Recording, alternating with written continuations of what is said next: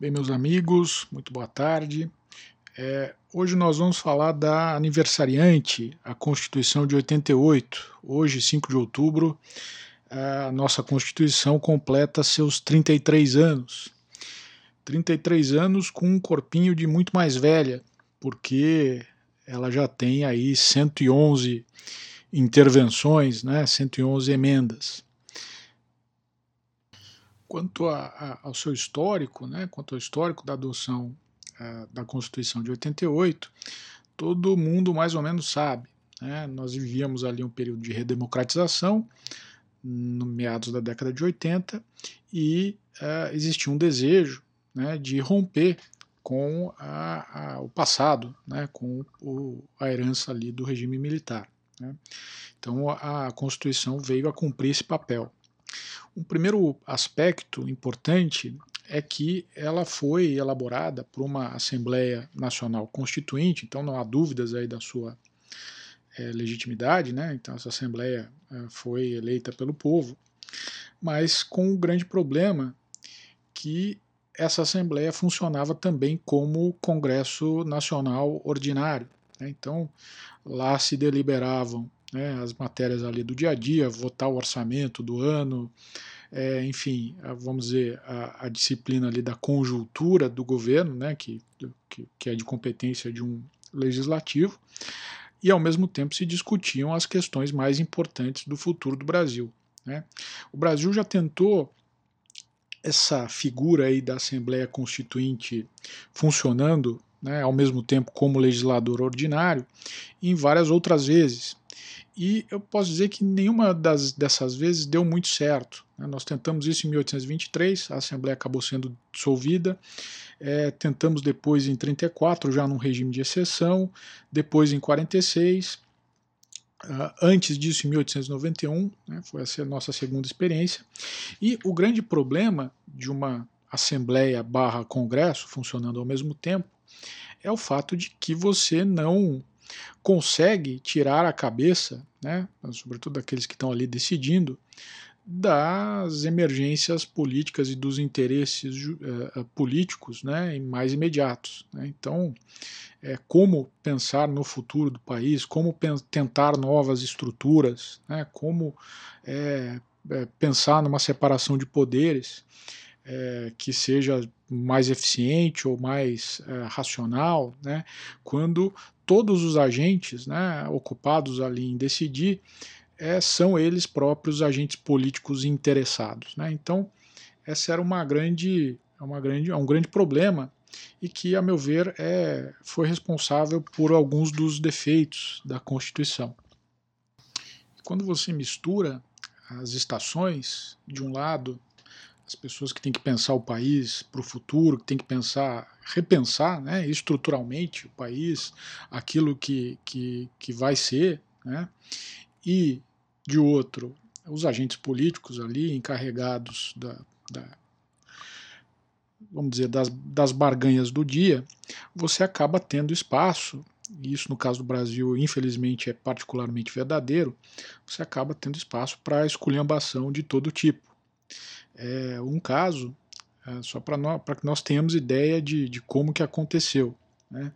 É, o relator da Constituinte, que é provavelmente o cargo mais importante, né, porque é ele, no fim das contas, que vai é, é, fazer um relatório de todos os trabalhos e propor a redação final da Constituição que vai ser votada, é, o relator da Constituinte foi escolhido, e quem conta isso é o Saulo Ramos, né, o antigo consultor-geral da República, que era uma mistura ali de AGU e, e, e PGR, do governo Sarney, e ele conta que ele decidiu escolher o Bernardo Cabral, que era um sujeito notoriamente é, pouco dotado intelectualmente. Né? Ele tinha fama de burro.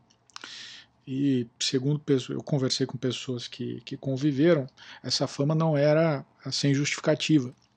E, bom, o Saulo Ramos ah, conta que ele decidiu escolher o Bernardo Cabral para relator da Constituinte, porque o Bernardo Cabral é, costumava ah, intencionalmente talvez, costumava levar pão quente para ele de manhã. Então, todo dia batia lá na porta do Saulo Ramos o Bernardo Cabral com seu saco de pães franceses para os dois tomarem café e isso, no fim das contas, é, lhe valeu é, uma indicação para relator da Constituinte. Eu costumo dizer né, que essa foi a filosofia política né, usada pelos nossos founding fathers. Né? É a, a ideia do tapinha nas costas e do pão quente. Do ponto de vista das suas características, nós temos na Constituição de 88, acho que o primeiro ponto que chama atenção é a sua extensão. É um documento é, hiperanalítico, hiper detalhado, é, mais de 220 artigos né, no seu corpo, é, vamos dizer, ordinário, e outros cento e tantos nos, nas, nas, disposições transitórias. Então é um documento absolutamente é, prolixo. Né? Então essa é a primeira, a primeira ideia é, não foi por acaso. Né? É, uma influência direta muito forte na nossa Constituição foi a Constituição Portuguesa de 1976, que também é um documento detalhado, mas, é claro, não tanto quanto o nosso. Né? E é, o que seduzia também muito né, a Constituinte naquele momento era o fato de que a, Constituição Portuguesa, pelo menos na sua redação ali original, de 76, era também uma Constituição é, de, uma de um período de redemocratização, né? o país havia saído ali do regime de Salazar, e de um período em que a, a, as esquerdas né, é, ganhavam né, vida né, política. Né? Então, é, isso também, é, vamos dizer, houve um paralelismo de situações e circunstâncias entre Portugal e Brasil. Né? Portugal em 76, Brasil 10 anos depois. É, do ponto de vista da composição ideológica, né, quem note ali a Constituinte vai verificar que realmente havia uma predominância de partidos de esquerda e centro-esquerda. É importante é, destacar que a partir da meados dos anos 80, é, a direita, por estar, por ter sido associada ao regime militar, praticamente desapareceu. Né? Foi um progressivo desaparecer da direita. Mesmo um presidente que foi eleito em, 92, em 90, como Fernando Collor, que era em princípio liberal, centro-direita e tudo mais, é, não se manteve no poder. Né? Por seus próprios defeitos, mas também por uma questão é, ideológica. Então, ideologicamente, existia aí essa predominância. E o resultado foi mesmo é um documento que acena né, as esquerdas de, de forma muito é, forte. É, é, eu diria, né, eu tenho estudado isso bastante né, recentemente, né, eu tenho é, já há algum tempo é, dado curso sobre a, a história das ideias né, no direito público brasileiro, direito constitucional, direito administrativo, e o que se nota, né, quando nós olhamos ideologicamente a Constituição de 88, é que ela sim tem um compromisso, vamos dizer, socializante, ela já é um momento de, de revolução né, é, é, progressista, se nós quisermos nomear assim, mas é, não é um documento suficientemente é, de esquerda. Né? Então, isso, é, é de certa forma, causou um desencanto aí é, nos progressistas é, nos primeiros anos de, de execução da Constituição. Né? Tanto que, no plano jurídico, estritamente jurídico, né, no nosso direito constitucional, é, que antes é, é, é era marcadamente positivista, né, então eu diria até kelsenianamente né, é positivista, é, o nosso direito constitucional paulatinamente foi abandonando esse instrumental para adotar é, o instrumental do pós-positivismo neoconstitucionalismo, que, como nós sabemos, é, é, hoje a doutrina dominante, né? Enfim, podemos dizer a doutrina oficial, inclusive no STF, e que é, busca fugir da literalidade dos dispositivos né, e eu diria muitas vezes até contra a literalidade dos, dos dispositivos, uh, para, no fim das contas, uh, impor interpretações que vão casar na maioria das vezes, eu diria na totalidade das vezes, com a ideologia daquele que interpreta. Né? Então, o recurso aos princípios, né, tornar qualquer questão jurídica uma questão que, no fim das contas, envolve direto ou indiretamente princípios que se uh, uh, chocam muitas vezes, cabendo ao intérprete uh, decidir, né, ponderar sobre a prevalência de um ou de outro, é, é o, a receita perfeita para você transformar é, qualquer juízo, né, qualquer uh, escala de valores né, individual em norma, né, qualquer desejo em direito. Né, e isso é, é, da própria essência do neoconstitucionalismo. Então, é um, um efeito determinante da Constituição de 88 foi impor essa mudança de paradigma doutrinário. E o que, que tem de bom na Constituição de 88?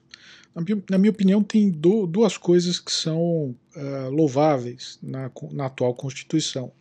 A primeira é o seu caráter democrático. Né? Então, é, é, desde o início, quando consagra né, que todo poder é, emana do povo, quando trata das várias uh, instâncias ali da representação, é, é uma Constituição que, que é, é inquestionavelmente democrática. Então, esse é um, um aspecto bastante importante. Um segundo aspecto, que, que também é louvável, né, é que ela contém uh, um rol de direitos fundamentais é, clássicos, né, que é, é, bastante completo. Né? Acho que praticamente as boas constituições do mundo vão ter um rol de direitos fundamentais, dificilmente vão ter um rol de direitos fundamentais melhor que o nosso. E aí eu estou falando dos direitos clássicos, né? É, direito de propriedade, liberdade, livre exercício de profissão, livre iniciativa, proibição da censura, nos mais variados aspectos, as exigências de devido processo legal, regras, né, direitos fundamentais atinentes à segurança jurídica, né, como a, a, proibição do atingimento do direito adquirido, ato jurídico perfeito, coisa julgada, é, é, um, é um rol bastante completo, né, sobretudo do artigo 5 Um outro aspecto que também é, é interessante da Constituição, me parece que é é, inegável é a sua consagração uh, do princípio da subsidiariedade, né? quer quando estabelece os princípios da ordem econômica, né, colocando em primeiro plano a livre iniciativa, quer quando uh, consagra as liberdades fundamentais, como eu já disse, né, direito de propriedade, de, direito de contratar, direito de livre associação, liberdade de reunião, enfim, é, passando pelo fato de que limita muito marcadamente o exercício da atividade econômica pelo Estado. Né, vejam, basta ver uh, o artigo 173, que é, uh, restringe né, o exercício direto de atividade econômica pelo Estado a casos especialíssimos, né, e também uh, impede, ao contrário do que acontecia na Constituição anterior, a instituição de monopólios de atividades econômicas por lei, né?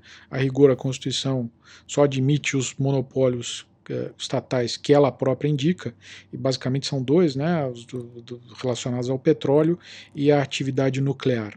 Né? Então, uh, é, é, claro, me parece que resulta daí, inegavelmente, uh, uma consagração forte do princípio da subsidiariedade. E também da, daquela, da chamada subsidiariedade é, horizontal, né?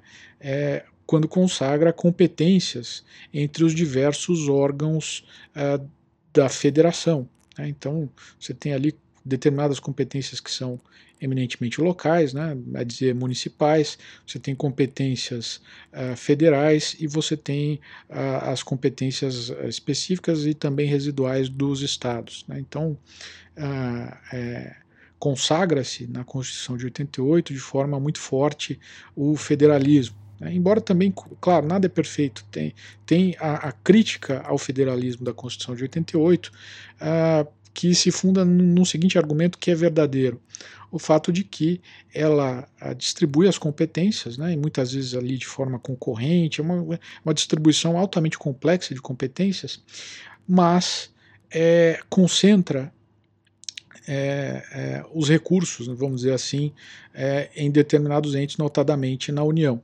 Né? Tanto é que a própria Constituição acaba prevendo os fundos de participação dos estados e dos municípios que vão é, tentar de alguma forma mitigar esse problema mediante a redistribuição de tributos que são arrecadados pela União. Bom, agora os pontos negativos. Uh, o Anthony Scalia, uh, juiz da Suprema Corte Americana, costumava dizer que é, a razão do sucesso da Constituição Americana era não a sua Carta de Direitos, né, mas a, a, a divisão de poderes que ela continha. Isso por uma razão muito simples. É a divisão de poderes uh, o mecanismo pelo qual se impede que todo o poder do Estado caia nas mãos de um grupo, de um poder, de uma pessoa ou de um partido. Porque quando isso acontece, é simplesmente impossível você garantir quaisquer direitos, por mais bela que seja a sua a declaração, né, a sua carta de direitos. É, ele citava, muito especificamente, alguns direitos fundamentais da Constituição da União Soviética, comparando-os com os seus respectivos da Constituição Americana, e dizia: olha, é, no papel, os, estes direitos fundamentais são mais bem definidos, são melhores, são mais bonitos na Constituição da União Soviética. Porém, como lá todo o poder se concentra em um partido e não existe real separação de poderes, é, é, é simplesmente impossível garanti-los, né? ao contrário do que ele via no Estado americano. De certa forma, é, isso acontece no Brasil. Né? É claro, não é uma situação de país totalitário em que você é, não tem uma separação de poderes, mas o fato é que a separação de poderes no Brasil é bastante problemática. E é, pelo simples fato de que existe um, des, um, vamos dizer, um desbalanceamento entre os poderes. O poder executivo né, ele pode ser julgado pelo judiciário por crimes comuns, pode ser é, é, julgado pelos crimes de responsabilidade pelo Congresso, mas não tem é, de fato, né, elementos para agir, né, vamos dizer, elementos de freios e contrapesos contra os demais poderes. É, por exemplo, né, é, o que pode fazer um presidente da República com relação ao ministro do STF? Nada. Né, a, a, ele participa da nomeação, que conta também com a, a aprovação do Senado, mas a sua, o, seu, o seu freio e contrapeso ao judiciário termina ali. É a mesma coisa com relação ao uh, legislativo. Né? Uh, pode se recusar a, a cumprir uma lei inconstitucional? É o máximo, talvez, né? mas ele não tem nenhuma ação direta contra um legislativo hostil ou que esteja desbordando das suas é, competências. Né? Um mecanismo no direito comparado que seria é, uh, utilizável pelo presidente da República como um freio contrapeso efetivo ao poder legislativo é o poder que existe em muitos países de você dissolver o Congresso. Né? É, eu sempre faço essa distinção: dissolver o Congresso não significa fechar o Congresso. O que acontece é o seguinte: é, considerando haver uma crise política, o presidente chama novas eleições e essa nova legislatura uh, eleita toma posse, substituindo aquela anterior. Então, isso cria uh, um uh, estímulo bastante relevante para que o Congresso eh, resolva certos impasses políticos que se colocam. Né? nós tivemos isso, esse mecanismo no Brasil no período do Império, mas depois da República, do período republicano, não houve mais. Né? e isso não tem nada de antidemocrático. Né? Eu, eu gosto de repetir isso porque você, na verdade, chama a nação é, para resolver aquele impacto, né, por meio da eleição de novos representantes. Né? Então, é, não é um problema. Mas, de fato, esse mecanismo não existe no Brasil. Né? E um mecanismo que existiria, que é o artigo 142, e eu defendo sim um sentido bastante importante para o artigo 142, é um dispositivo de última rácio.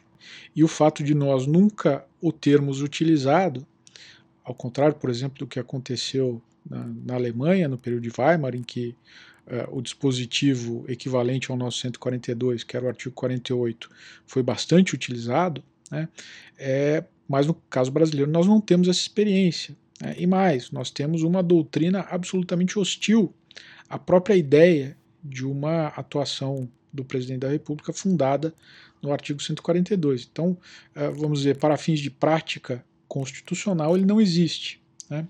Então, o presidente fica de mãos amarradas.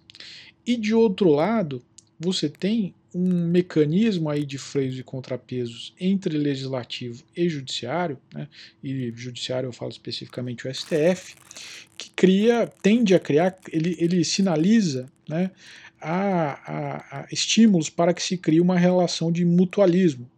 É dizer, como existe o foro privilegiado e os uh, deputados e senadores são julgados pelo STF, esses agentes públicos ficam na mão do STF. E, por outro lado, os únicos que poderiam é, é, processar o impeachment de ministros do STF, que são os senadores, também né, é, ficam com. são os únicos que têm os ministros do STF na mão. Né? E como na, nessa situação é, é, agir contra um poder limitando eventuais excessos pode disparar ali uma guerra em que todos né, se dão mal, é, no fim ninguém age. Né? Então eu, eu detalho isso num, num artigo que eu escrevi no ano passado, chamado O que fazer quando a Corte Suprema toma o poder, em que eu analiso uma série de, de aspectos da atuação recente do STF, né, especificamente com relação ao foro privilegiado. É, entre 2007 e 2016, então, portanto, num intervalo de nove anos, apenas um em cada 20 inquéritos uh, tramitando perante o STF resultou em ação penal, né, mediante a aceitação da denúncia pelo tribunal. Se, dessas ações uh, uh, penais aceitas, né, 65% sofreram prescrição ou foram objeto de declínio de competência, que acontece quando o sujeito que tinha o foro privilegiado perde o foro privilegiado, né? então o processo sai do STF e vai para a primeira instância. E apenas 1,04% das ações penais processadas pelo STF resultou em condenação. Então veja, é, um vinteavos dos inquéritos resultam em ação e desses 1 vinteavos, apenas 1% né, resulta em condenação. Então, é, é, claro que o STF é, presta excelentes serviços ao sistema político. E, em contrapartida, o sistema político também presta excelentes serviços ao STF. Tanto é que, até hoje, não houve nenhum processo de impeachment aceito contra ministros do STF, mesmo havendo ali indícios de, de, de crimes de responsabilidade é, por alguns ministros. Então, você tem esse cenário em que é, freio e contrapeso, de fato, existe só com relação a dois poderes, mas não com relação ao outro. Um poder só se sujeita e, no fim das contas, dois poderes é, recebem estímulos para adotar um, uma atuação, vamos dizer, é, de mútuo benefício.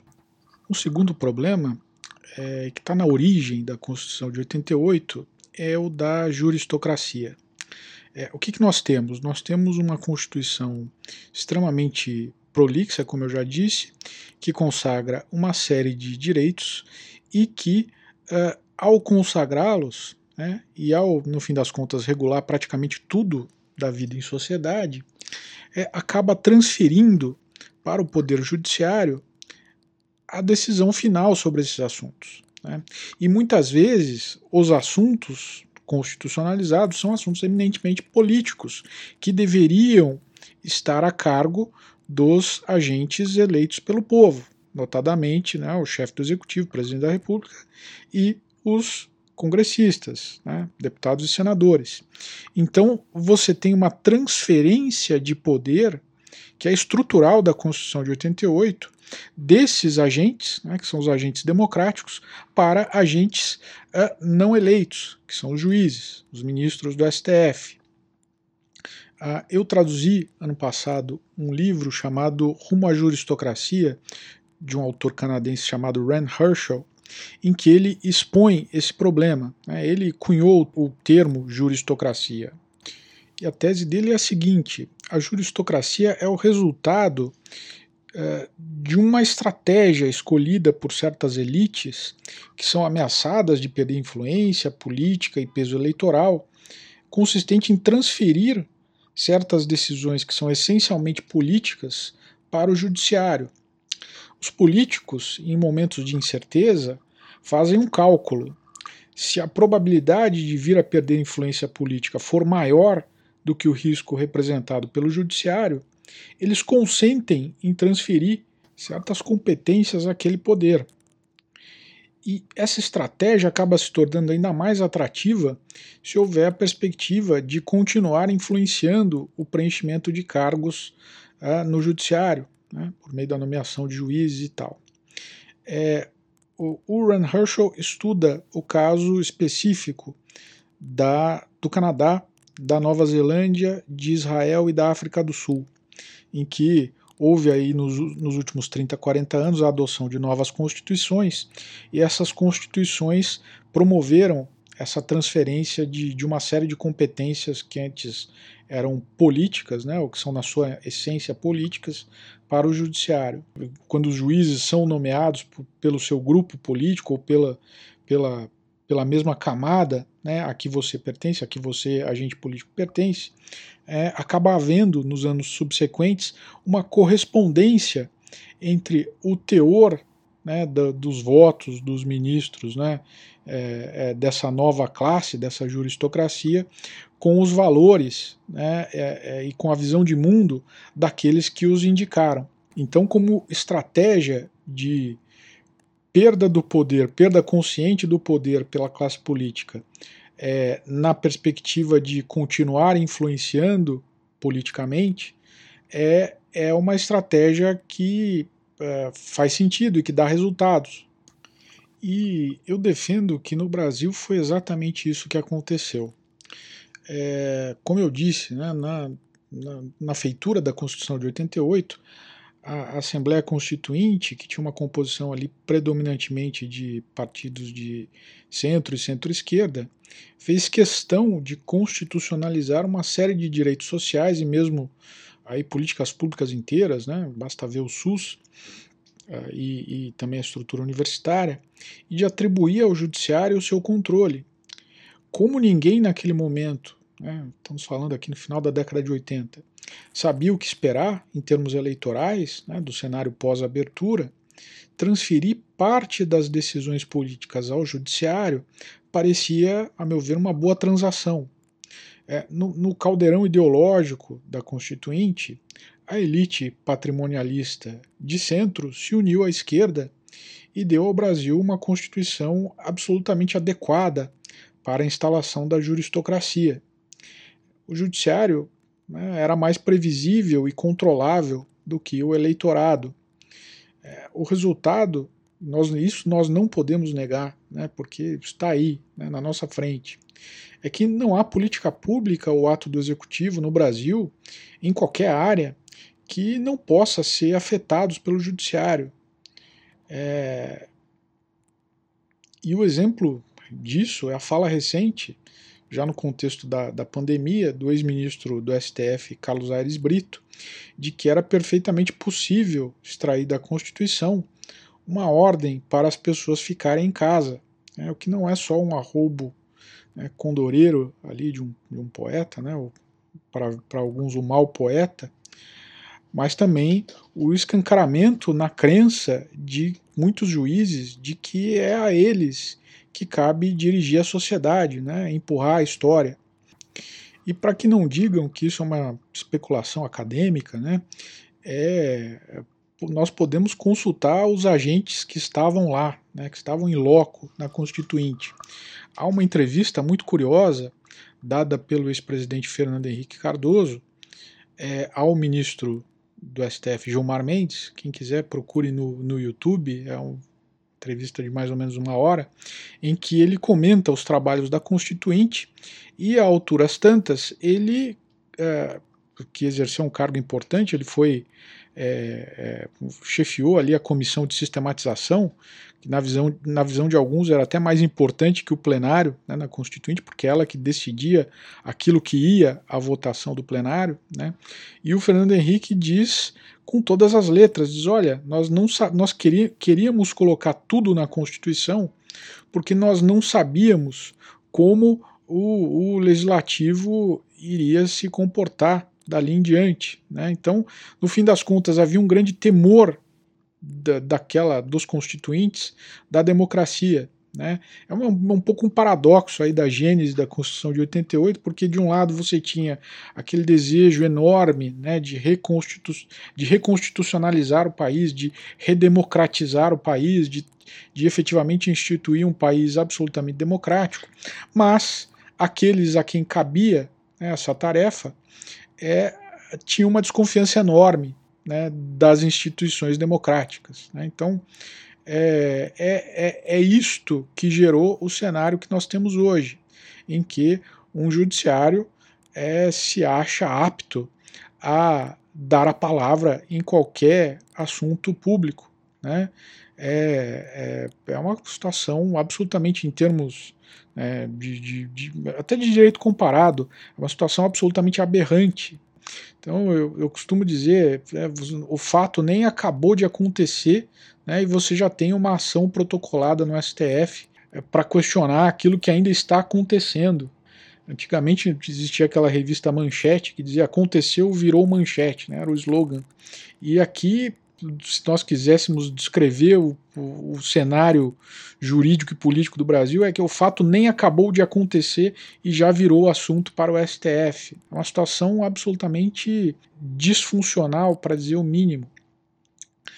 Bom, é, é isso, né? É, é, é isso que a Constituição de 88 nos dá.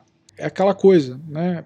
É ruim com ela, pior sem ela. Talvez nós devêssemos aí, se nós tivéssemos um cenário normal de discussão pública, de discussão política, é discutir efetivamente uma constituição, uma nova constituição.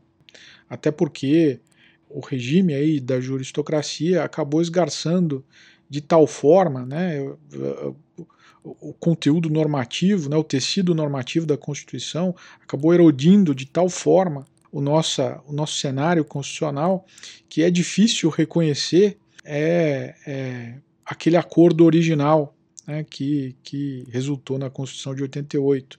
Nós temos uma, hoje em dia uma prática constitucional que é muito diferente do texto constitucional. É como né, dizem né, que o, o, idioma francês é, é, é muito diferente falado do escrito é, a, o nossa, a nossa, nossa prática constitucional na Constituição de 88 é um pouco francês, né, porque a prática é muito desvinculada daquilo que está escrito. Né, então esse é um enorme problema e que é, é, eu sou um pouco cético para, enfim, antever uma solução. Eu não dou os parabéns à Constituição de 88, acho que é um terrível acontecimento da nossa história.